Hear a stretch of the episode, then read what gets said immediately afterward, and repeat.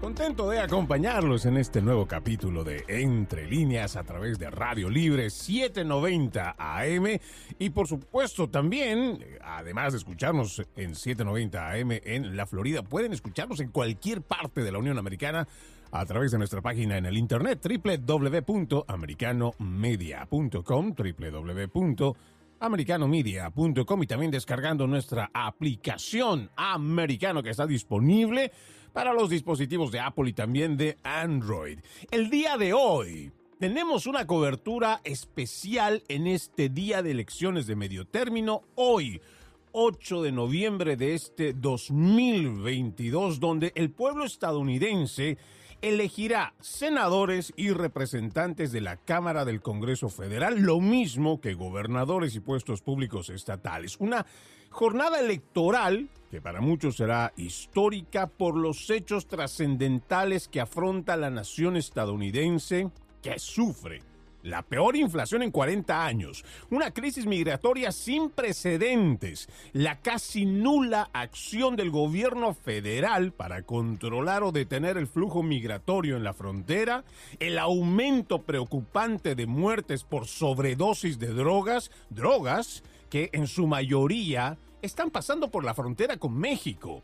El aumento galopante de la criminalidad y las leyes cada vez más permisivas y flexibles que ya no escarmientan a los delincuentes. La intromisión radical de políticos, juntas escolares, sindicatos, que promueven y avanzan la agenda de ideología de género y que en su afán de imponer esta agenda no les importa pasar por encima de los derechos legítimos de los padres sobre la educación de sus hijos. Lo mismo ocurre con la agenda transgénero donde los políticos y algunos médicos leales a la industria farmacéutica están llevando a los niños hacia tratamientos seriamente agresivos e irreversibles con hormonización o dependencia de hormonas de por vida o cirugías que mutilan órganos sanos de adolescentes confundidos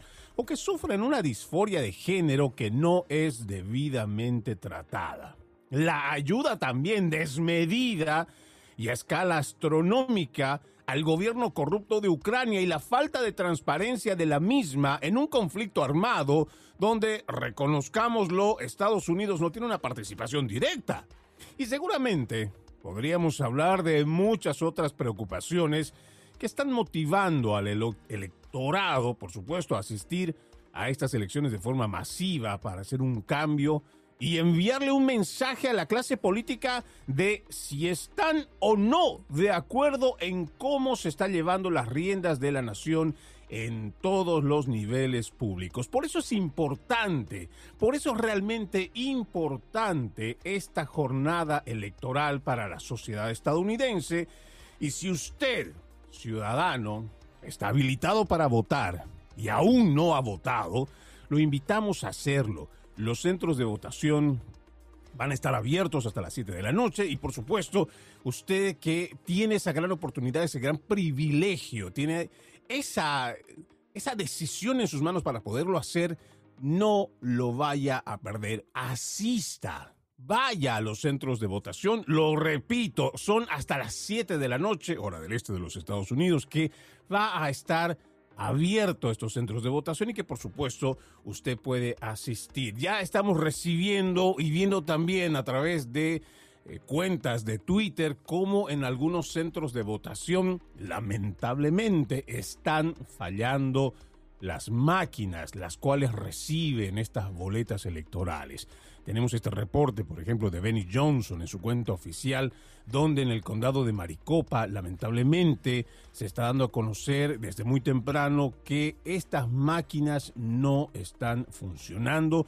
Estamos viendo reportes de otros lugares que lamentablemente están pasando por lo mismo. Aún así, seguramente habrá que pedirle paciencia a la gente que ha sacado su tiempo para poder realizar esta votación, a esperar. Yo creo que lo más importante es esperar, pero no dejar pasar esta oportunidad para votar. Y por supuesto, habrá que hacer una reflexión a quienes están a cargo de estos sistemas, a ver si es que los han probado, a ver si es que lo han estado testeando para este día tan crucial de las elecciones. Y en términos generales, para ir eh, teniendo una idea de lo que tenemos para esta elección, hoy están reemplazando. O sea, va a haber una renovación completa de las 435 bancas de la Cámara de Representantes, lo mismo que hoy estamos eligiendo a 35 senadores. En el ámbito estatal son 36 estados que van a elegir a sus gobernadores Existen cuatro, por lo menos, que podríamos decir que son realmente reñidas. Ahí tenemos el estado de Oregon, Michigan, Oklahoma, Nueva York. Y vamos a ir hablando de esto a lo largo del programa. Pero antes quiero darle la más cordial bienvenida a nuestro programa a la colega Gaby Peroso del programa Buenos Días Americano con Nelson Rubio. Ella nos estará hablando y conversando con los electores de distintos puntos de votación. Gaby, qué gusto tenerte aquí en Entre Líneas. Buenas tardes. Hola Freddy, como siempre un placer conversar contigo y bueno, haciendo este recorrido por el condado Miami-Dade. Wow, qué bueno. Eh, avísenos, o por lo menos danos a conocer el panorama que se tiene a esta hora de la tarde. Seguramente este es un espacio que muchos aprovechan en ese break, en ese espacio que tienen de almuerzo y podrán ir a votar. Las filas eh, son bastante largas. Cuéntanos un poco. Bueno, Freddy, hasta ahora no hemos visto una afluencia masiva de electores. Lo que sí es que vemos mucha fluidez. Por ejemplo, estuvimos en dos centros electorales eh, distintos en, la ciudad de Coral Gable.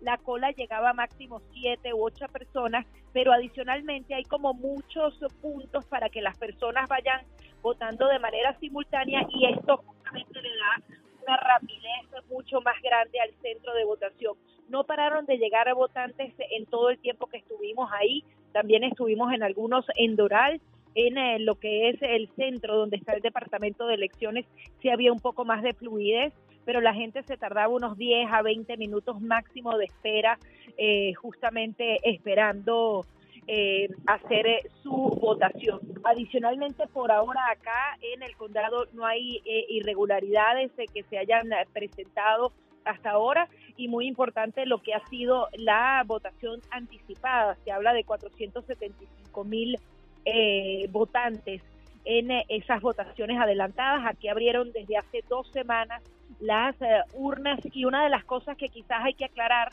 que he visto que se ha repetido mucho, las personas van a cualquier centro de votación y tienen que recordar que el día de la votación, hoy 8 de noviembre, solo lo pueden hacer en la dirección que está en su tarjetita electoral o si colocan la dirección en internet hay varias páginas oficiales que le dan específicamente cuál es su centro el día de hoy y adicionalmente depositar ese voto por correo antes de las 7 de la noche. Las autoridades también informaban, Freddy, que eh, se estaría acelerando todo el tema con el servicio postal para que todos esos tarjetones lleguen antes de las 7 de la noche, como lo establece la ley. Si llegan después de, ese, de esa hora, lamentablemente no van a poder ser contabilizadas.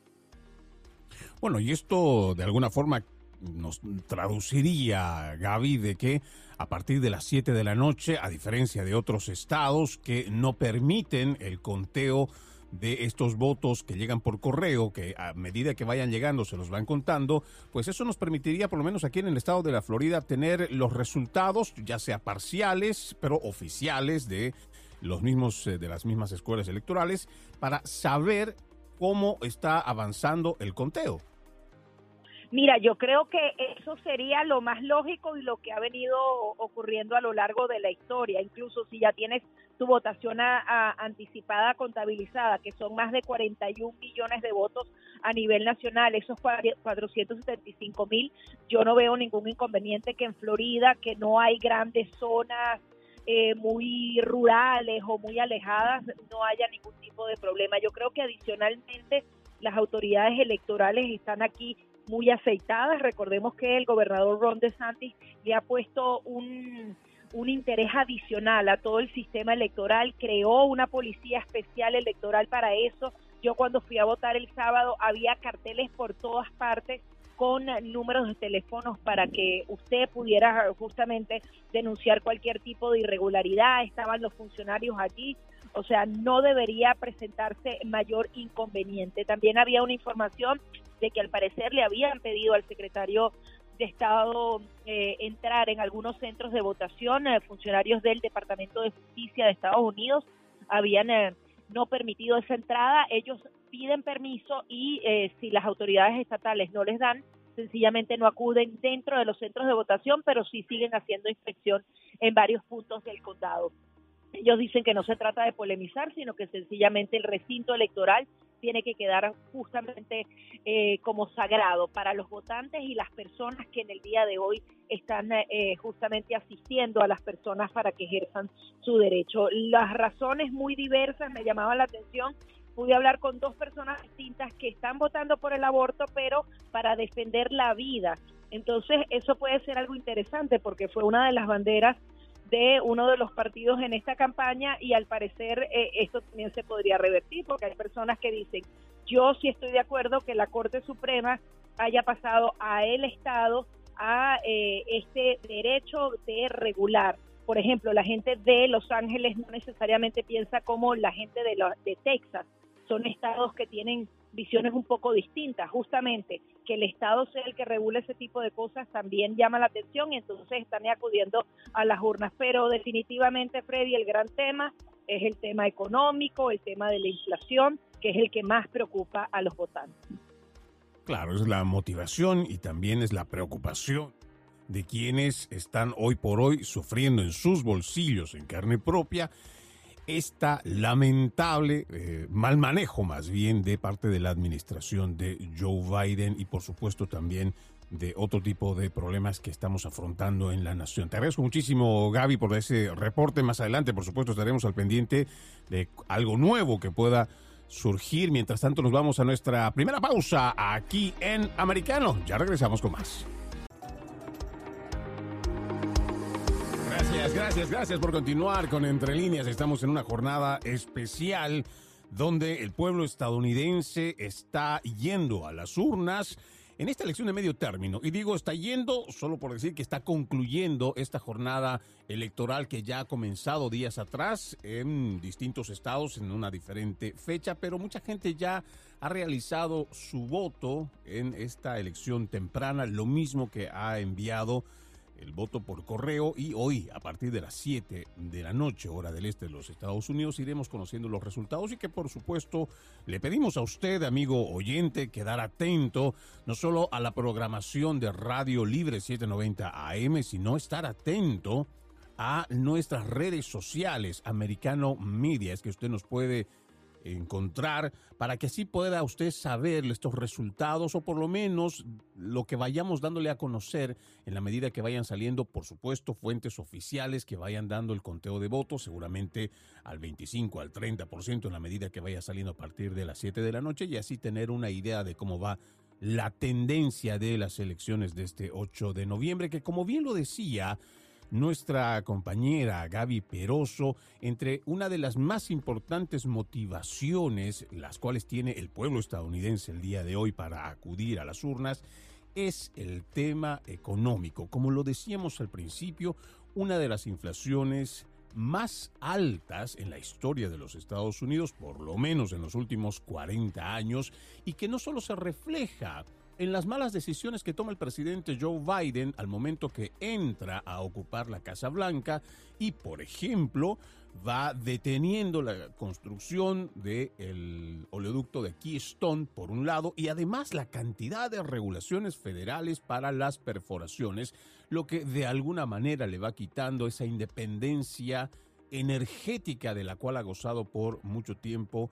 eh, los Estados Unidos y ya no ir comprando o dependiendo de cómo se maneja el mercado del petróleo. Eso por un lado, pero además, ya cuando vemos esto traducido en el gasto que las personas tienen que hacer cuando van a la gasolinera y ven que si antes cargaban un carro pequeño, vamos a decir, de una de cuatro cilindradas que podrían estar cargando con 30 dólares, hoy lamentablemente esos 30 dólares no alcanza para poder llenar el tanque de gasolina. Hoy tienes que gastar 42, 45 y ya ni hablar de carros que son más grandes que son los que utilizan las personas que tienen su pequeña compañía y que deben ir al trabajo y deben hacer eh, distintos tipos de trabajo, ya sea construcción y ya usted se imaginará la cantidad de dinero que se va solamente en la gasolina. Por eso es importante resaltar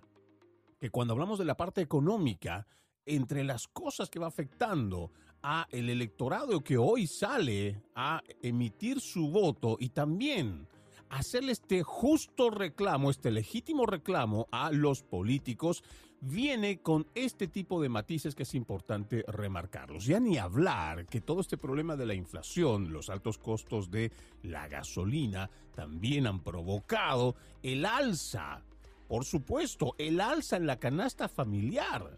Y es ahí donde las personas se preguntan, ahora, si antes estaba gastando yo de mi cheque, que vamos a ponerle un número, son mil dólares, lamentablemente esos mil dólares hoy ya no me rinden. Si antes tenía una capacidad de ahorro de esos mil dólares, de por lo menos ahorrar unos 200 dólares cada mes, hoy Lamentablemente ese ahorro ya no se puede y muchas familias en los Estados Unidos, propiamente en la Florida Central, hablando de los hispanos, están viviendo muchos de ellos de cheque a cheque. Por eso es que cuando hablamos que de las motivaciones más importantes en cuanto a lo que salen a votar las personas, tiene que ver con la parte económica. Pero, ¿qué es o cómo es que tratan de cambiar?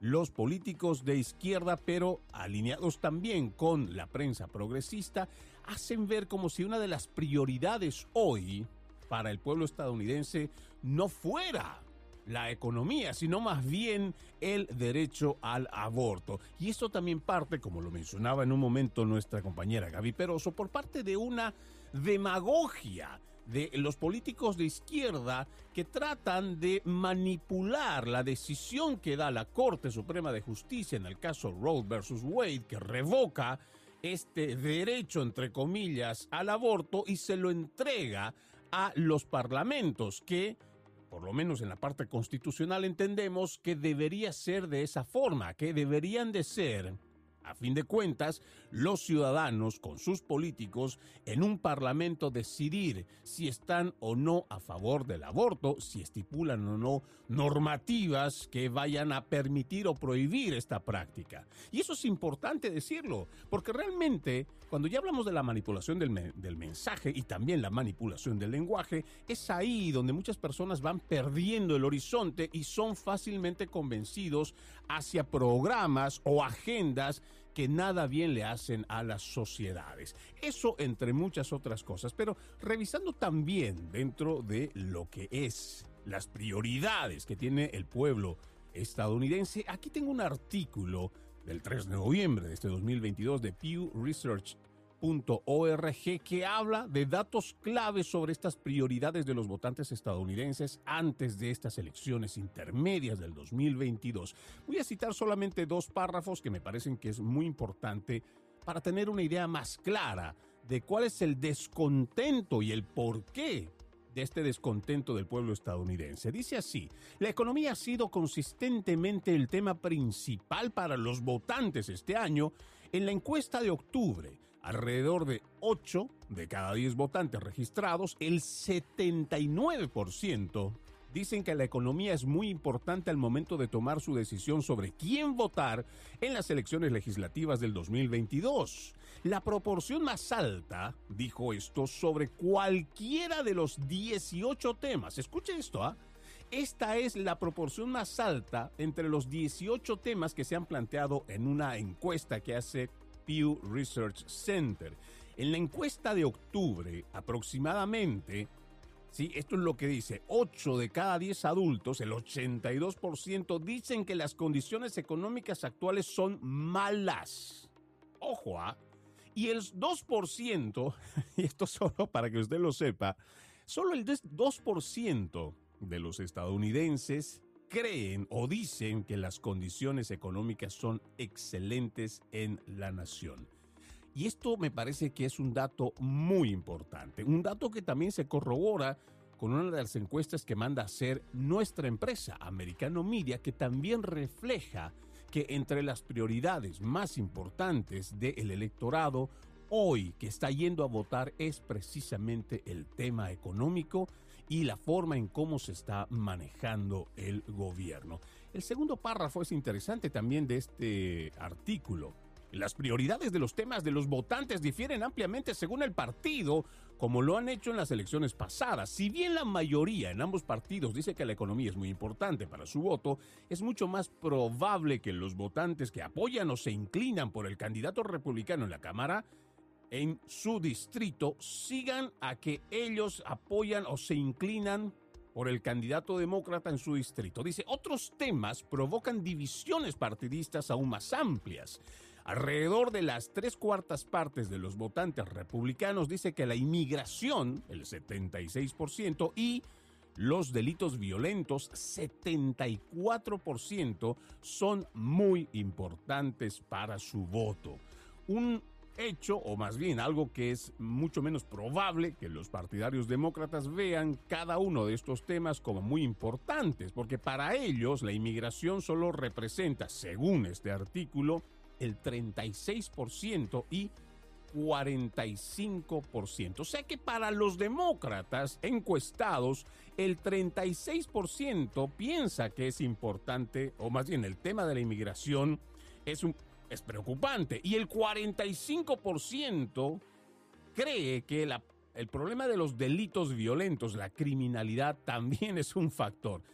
Los principales o las principales prioridades de los votantes demócratas incluyen el futuro de la democracia, el 80% dice que esto es muy importante para su voto, la atención médica dicen el 79% y el aborto lo consideran como una prioridad el 75% de los demócratas. Los votantes republicanos son algo menos propensos que los partidarios demócratas a decir que el futuro de la democracia es relevante. Y creo que esto tiene mucho que ver también con la forma en cómo ha ido manejando la prensa progresista este tema de la democracia, porque han hecho creer al electorado, a, a los ciudadanos, que de alguna manera el tema de la democracia estaba en riesgo o que está en riesgo en estas elecciones, cuando en realidad los problemas por los cuales estamos pasando son en la medida, en la mala administración que tiene la Casa Blanca hoy en temas prioritarios como la economía, la parte energética, la seguridad nacional y ni hablar de la política exterior. Con esto nos vamos a una nueva pausa, amigos de Entre Líneas. Ya regresamos con más.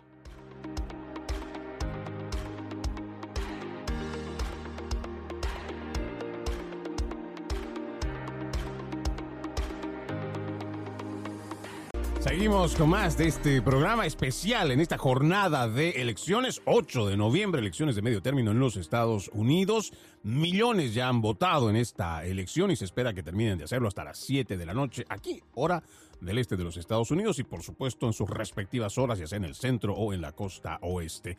A esta hora me acompaña mi colega Lourdes Ubieta, periodista, locutora, presentadora de televisión, además empresaria.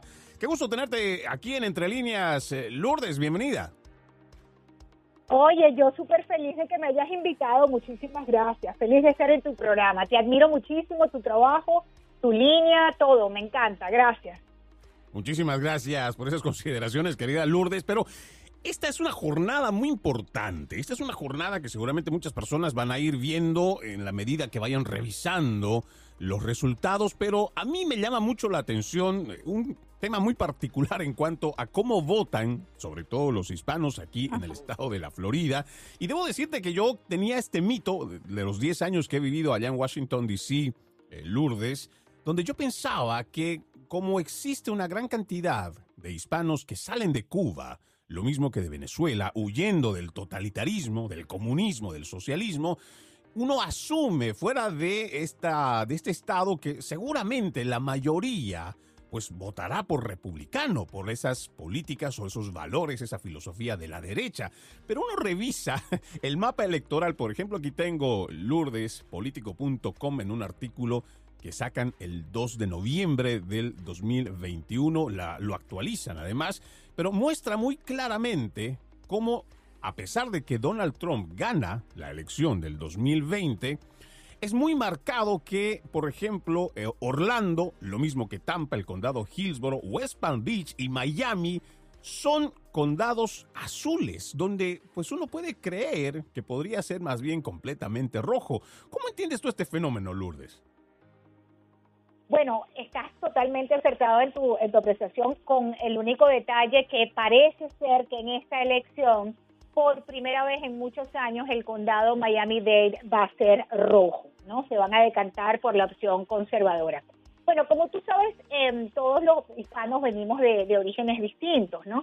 Eh, y de historias diferentes, eh, eh, historias distintas que mm, marcan la vida de cada uno de nosotros como inmigrantes. En el caso puntual que tú mencionas, el caso cubano y en el caso venezolano, en el caso cubano, eh, bueno, son 63 años de dictadura criminal, asesina y violatoria de todos los derechos humanos en Cuba.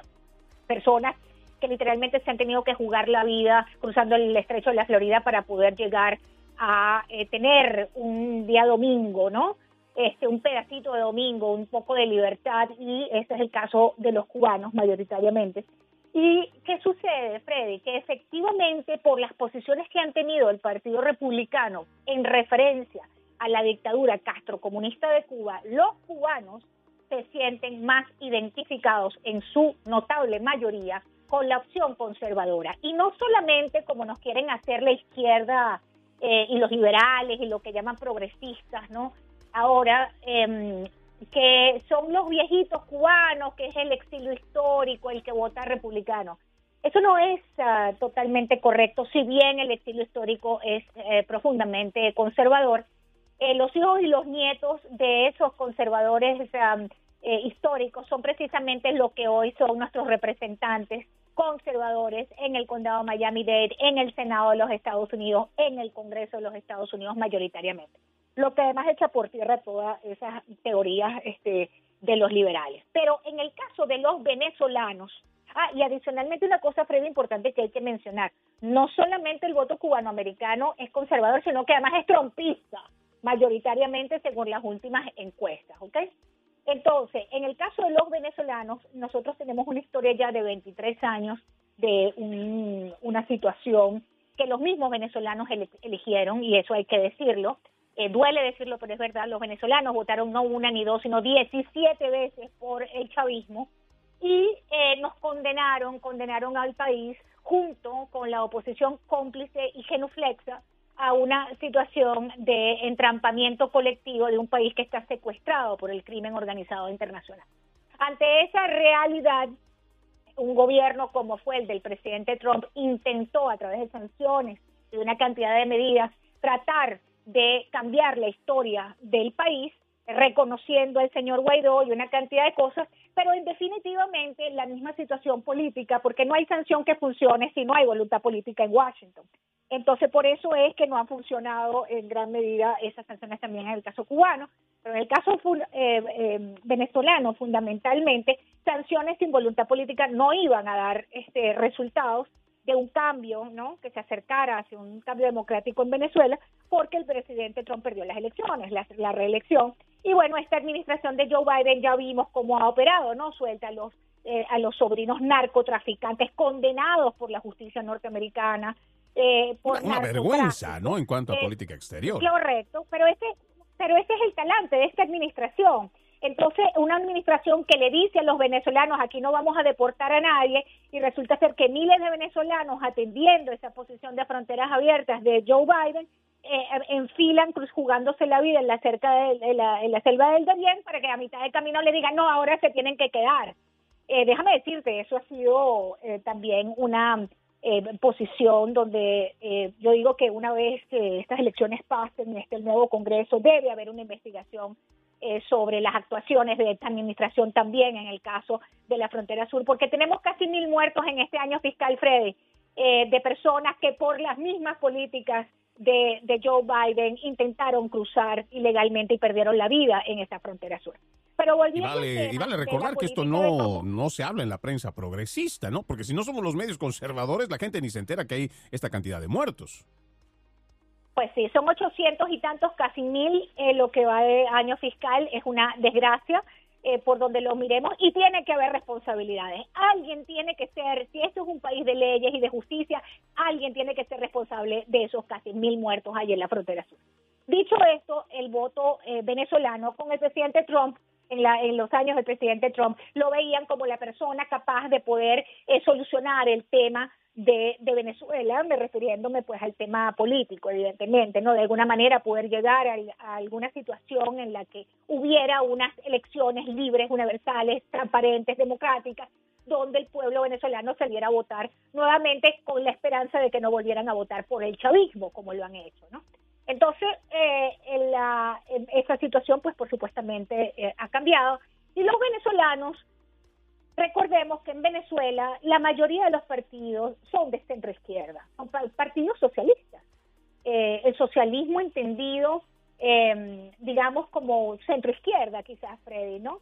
Eh, uno más a la izquierda que el centro, pero básicamente centro izquierda. De hecho, todos estos políticos, Guaidó, todos estos, Leopoldo, esos son puros socialistas, para que sepan.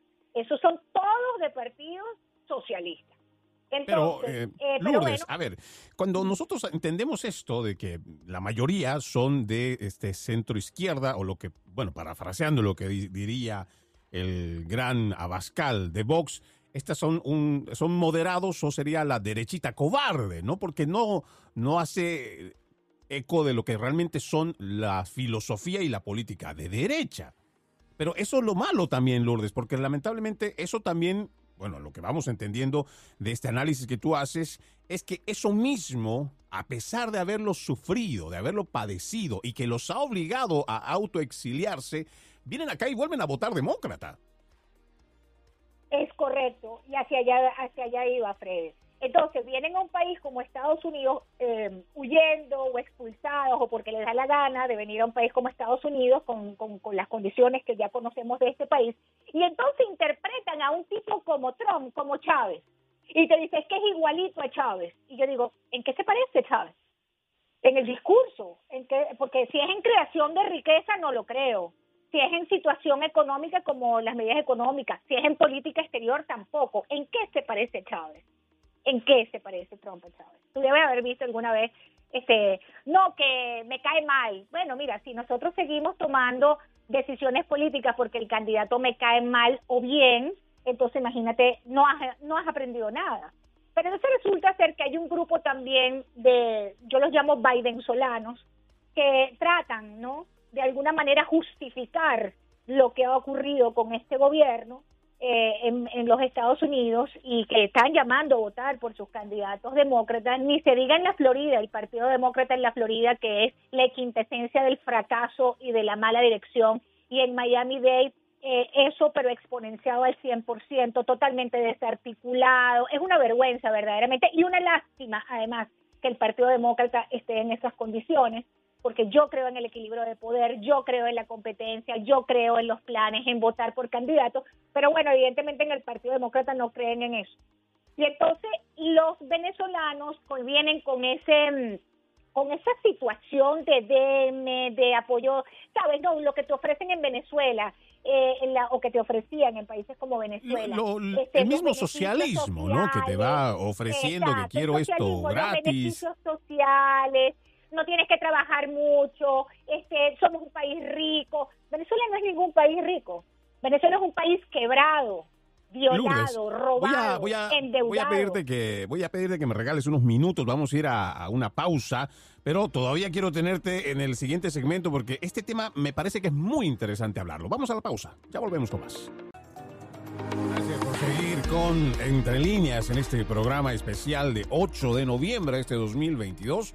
En una jornada de elecciones donde estamos haciendo un análisis, pero también viendo ciertos factores que nos parecen muy interesantes, junto a la periodista Lourdes Ubieta, locutora, presentadora, además empresaria, parte de la familia de Americano Media, y como lo hemos dicho al momento de invitarla en el programa, es para nosotros un lujo contar con su análisis. Lourdes, decíamos que esta nueva generación, por ponerlo de esta forma, de inmigrantes, a diferencia de aquellos que llegamos hace 10, 15, 20 años, con la única idea y petición de que se nos diera una oportunidad y que con eso era suficiente para que en base a nuestro esfuerzo, sacrificio y trabajo, podríamos tener prosperidad en esta nación. Pero vemos que lamentablemente, y esto yo acuso a las políticas de los demócratas, que no solamente tienen políticas de fronteras abiertas, sino además con una serie de, no sé si decir una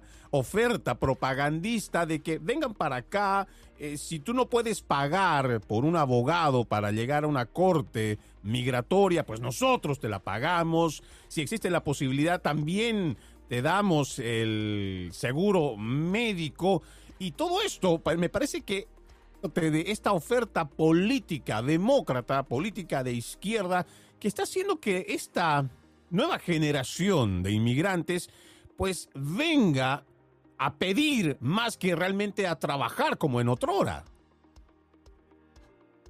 Mira, Freddy, correcto. Em, eso es para esta gente es como música para sus oídos, ¿no? Tú le preguntas a estos inmigrantes. Yo acabo de estar en Panamá, tuve la oportunidad de estar con varios ah, venezolanos que han que, intentaron pasar hacia los Estados Unidos y se estaban devolviendo hacia Venezuela. Y bueno, ellos manifestaban pues que el motivo por el que ellos iban a Estados Unidos es porque Biden tenía la frontera abierta, les iban a dar beneficios, llegando voy a tener seguro médico, voy a tener estampas de comida, voy a poder tener un trabajo. Yo le dije, ustedes están, o sea, se juegan la vida en un, camino que en definitiva pues no es tampoco así, ¿no? Traten de entrar legalmente al país, ¿no? Ya lo que hemos siempre hablado, no es que no haya inmigración, es que haya inmigración legal.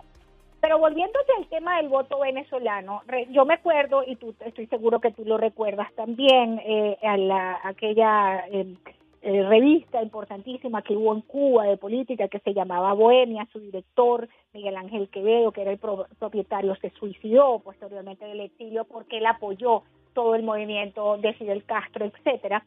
Y él decía, él escribió una, carta antes de, evidentemente antes de fallecer, que la, la envió este, a algunas personalidades, y él hablaba de las responsabilidades de Fidel en el poder, Freddy, y es muy interesante porque él decía culpables fuimos todos, ¿no? Eh, los periodistas, eh, en gran medida, en el caso venezolano, los periodistas tienen una responsabilidad importante, los grandes medios. Eh, un día quizás pudiéramos hablar de todo eso, de cómo los medios están infectados totalmente de chavismo y en, su, en gran medida es el gran resentimiento que hay siempre detrás de un comunista. Acuérdate que siempre hay un, resentido detrás de, de todo esto, ¿no? Eh, y, Fidel no fue más que eso, que el resultado de un estallido de demagogia y de insensatez igual al que tuvimos en Venezuela y todos contribuyeron a crearlo, unos por resentido, otros por demagogos, otros por idiotas y otros por malvados, pero en definitiva todos fueron responsables de lo que está pasando ahorita y que millones, que ha hecho que siete millones de venezolanos estén por las fronteras de la región como zombies viendo a ver qué país le da cobijo, porque sencillamente en Venezuela no pueden ni quieren sobrevivir. Dicho esto, llegas a los Estados Unidos y te decantas por el Partido Demócrata, entonces tú dices, bueno, este, ¿por qué? Por esa filosofía del ofrecimiento, del yo te doy, entre otras razones que te las acabo de describir en medio de todo un gran resentimiento. Claro, y en realidad eso es, para que la gente pueda tener una idea más clara. En realidad muchos de los socialistas son personas no solamente que han fracasado en algún intento, sino además son resentidos porque a fuerza de un colectivismo lo que quieren es a través de un Estado imponer aquellos que ellos, o sea, aquello que no pudieron ellos conseguir.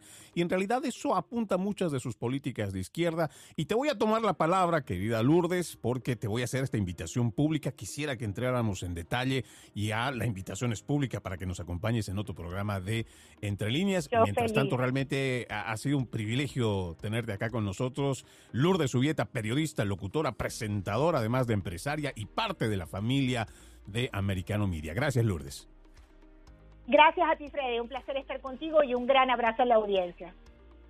Y bueno, vamos a ir dándole paso ahora, antes del cierre, a Carmen María Montiel, que es candidata republicana por el Distrito 18 de Texas para el Congreso Federal de los Estados Unidos, madre de tres hijos, periodista, fue Miss Venezuela, Miss Sudamérica en 1984. Qué gusto tenerla con nosotros aquí en Entre Líneas. Bienvenida, Carmen. Muchas gracias, Freddy, por tenerme contigo. Es un placer, eh, sobre todo en un día tan especial como este que se va a decidir el futuro de este país, no solamente decidir el futuro, sino desenmascarar la gran mentira que fue las últimas elecciones y la gran mentira de lo que quieren hacer con estas elecciones. Y claro, también dentro de esto seguramente, Carmen, eh, vamos a quitar ese mito de que se trata de propagar a través de esta prensa progresista, mentirosa, de que ser hispano es sinónimo de ser demócrata. Y creo que esa es una de las cosas que se va a romper en lo que va de estas elecciones, porque mucha gente está cansada, Carmen. Y yo me imagino que allá en el estado de Texas, donde, por ejemplo, uno puede suponer que por tradición es un estado republicano, está avanzando este tema de la ideología de género, lo mismo que las políticas transgénero. Estamos viendo cada vez más actividades de trans y como padres de familia deben estar muy preocupados, Carmen. Estamos realmente preocupados con este lavado de cerebro que le tienen a los muchachos y Texas como Florida, que son estados sólidamente republicanos, conservadores, somos los estados más atacados por los progresistas y liberales y nuestras ciudades en manos, como digo, mi distrito, que es un distrito dentro de la ciudad, eh, tiene el crimen más alto, tenemos el problema con el, de la educación de los muchachos, el problema con, con el avance de lo que es el CRT, el CRT, que quieren enseñar a los muchachos a ser víctimas o opresores. Imagínate, están, estamos criando una generación de personas con problemas psicológicos donde no se van a sentir triunfadores eh, y bueno, mira, aquí esta mañana empezó con los, los, puestos electorales eh, cerrados porque no podían abrir, porque se reportaron problemas con las máquinas. Dicen que las máquinas no tenían acceso al Internet, cuando siempre se dijo en el 2020 que supuestamente las máquinas no, no tenían, no debían estar conectadas al Internet. Y bueno, los latinos han demostrado nuestra realidad. Nosotros somos conservadores y finalmente los latinos estamos votando por nuestros valores. Cuando hablamos de esto, eh, Carmen, nos parece que esta apreciación es realmente precisa, porque más allá de un tema político, estamos viendo un ataque muy fuerte de esta izquierda liberal o esta izquierda radical hacia los valores de los Estados Unidos. Me queda apenas un minuto, eh, Carmen, ¿cómo se le hace frente a través, por supuesto, de las políticas, pero también cómo renovamos esa conciencia y cómo recuperamos esos valores tradicionales estadounidenses? Tenemos que volver a Dios. Este fue un país que fue fundado en el nombre de Dios se sacó a Dios de las escuelas, se sacó a Dios del sistema judicial y ya definitivamente lo quieren eh, borrar. Nosotros los latinos, para nosotros es muy importante la fe, la familia, la ética de trabajo y el amor a la patria. Por supuesto, eso es muy importante y creo que hay que decirlo sin temor a la corrección política porque de nuestra fe creo que parte estos valores y además esa sociedad que es capaz de hacerle frente a cualquier tipo de problema con una familia fortalecida, pero siempre basados en el mensaje, en la palabra del creador, del diseñador de esa familia. Carmen, ojalá tengamos la grata oportunidad de poder tener una próxima conversación ya celebrando el hecho tal vez de que puedas lograr esta candidatura y podamos estar hablando de una presencia más hispana dentro del Congreso y así poder hablar de estos cambios tan importantes que son necesarios. Así lo espero y seré la primera venezolana nacida en Venezuela en el Congreso de los Estados Unidos, orgullosamente americana, defendiendo este país por mis hijos, por mis nietos, por tus hijos, por tus nietos. Como siempre digo, perdí un país y me rehuso a perder otro y esta es mi lucha, la lucha del futuro de las próximas generaciones y de mantener este país bajo los principios bajo el cual fue fundado y que sigamos siendo la gran nación que siempre ha sido los Estados Unidos. Amén, amén. La invitación es pública, la invitación está abierta. Carmen María Montiel, candidata republicana por el Distrito 18 de Texas para el Congreso Federal de los Estados Unidos, estuvo con nosotros aquí en Entre Líneas y de esta forma vamos poniendo punto final a este capítulo de Entre Líneas, invitándolos nuevamente a ustedes, amigos oyentes, que si no han ejercido todavía su derecho al voto, si no han ido todavía a votar, tienen tiempo para hacerlo, háganlo, háganlo a conciencia, en sus manos está el cambio de rumbo de nuestra nación. Soy Freddy Silva, los invito a que continúen con esta programación especial de Radio Libre 790 AM y Americano Media. Permiso.